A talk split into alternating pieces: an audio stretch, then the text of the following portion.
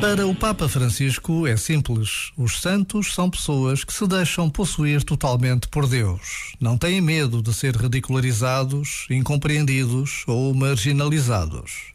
De facto, às vezes só não fazemos e só não dizemos o que é certo por termos medo do ridículo e de sermos marginalizados.